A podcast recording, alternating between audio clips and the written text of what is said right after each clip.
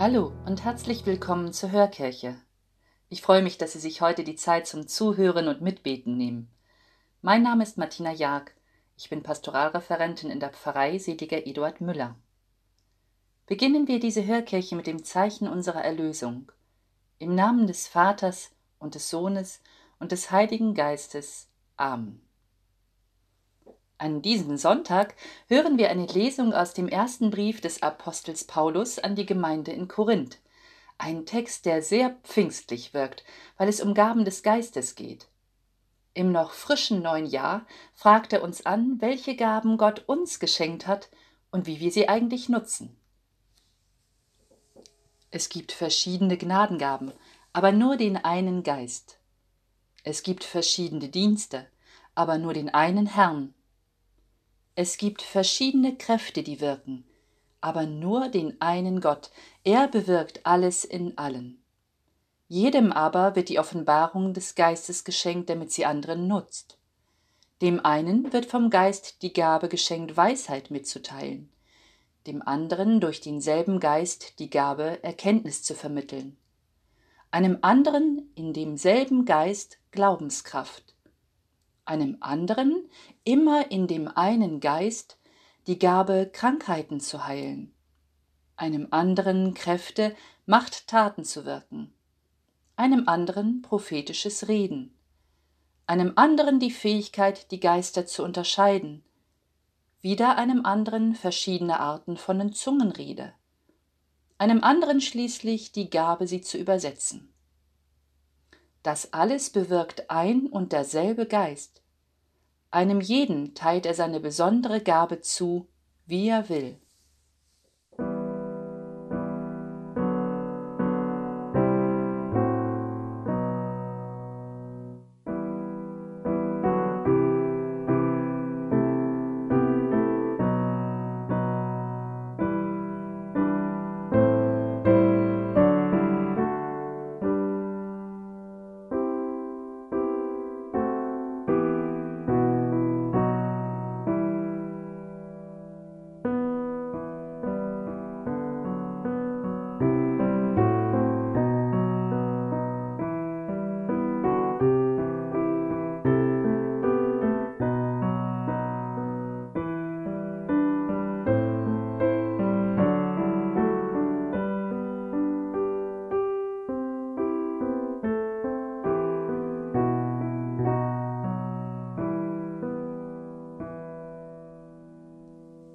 Hinter den Zeilen, die wir eben gehört haben, steckt wirklich Zündstoff. Als Gemeindegründer besaß Paulus nach wie vor Autorität in Korinth. Nun hatten ihm Abgesandte der jungen Gemeinde von Entwicklungen berichtet, denen Paulus in seinem Brief entschieden entgegentritt. Da gab es einige in der Gemeinde, die eine besondere Gabe hatten. Sie konnten in Zungen beten. Zungenrede oder Glossolalie, das ist ein Auftreten, bei dem Menschen in freier Assoziation Laute oder Lautfolgen von sich geben. Für Außenstehende ist ihr Gebet unverständlich, sicherlich aber faszinierend intensiv. Im gottesdienstlichen Gebet beanspruchten diese Zungenredler nun einen Sonderstatus, einen höheren Rang innerhalb der Gemeinde. Vielleicht wurde ihnen eine besondere Gottesnähe zugeschrieben. Ich kann mir vorstellen, dass ich auch beeindruckt wäre durch ein solch geistvolles Auftreten und mich fragen würde, ob ich mit meinen Gaben denn weniger wert, weniger gläubig wäre, weil ich diese Fähigkeit nicht habe. In der Gemeinde in Korinth waren jedenfalls viele verunsichert, und es gab Spaltungen und Konflikte deswegen. Paulus sagt der Gemeinde in Korinth eines ganz deutlich Zungenrede ist nur eine Gabe unter vielen, und sie ist nicht mehr oder weniger wert als andere Gaben, die uns vom Heiligen Geist geschenkt sind.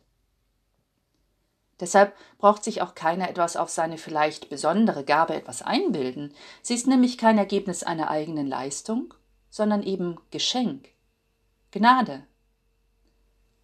Dieser Hinweis des Paulus hilft mir sehr, wenn ich manchmal neidisch auf die Gaben anderer schaue. Es ist doch so, dass wir oft meinen, bestimmte Gaben seien wichtiger oder besser als andere. Ich denke das zum Beispiel oft über die Gabe der Leitung. Menschen, die die Fähigkeit haben, andere zu leiten, beeindrucken mich, und ich hätte diese Gabe auch gerne. Meine eigenen Gaben halte ich dagegen oft für nicht so bedeutsam. Paulus nutzt im Folgenden das Bild von dem einen Leib mit den vielen Gliedern.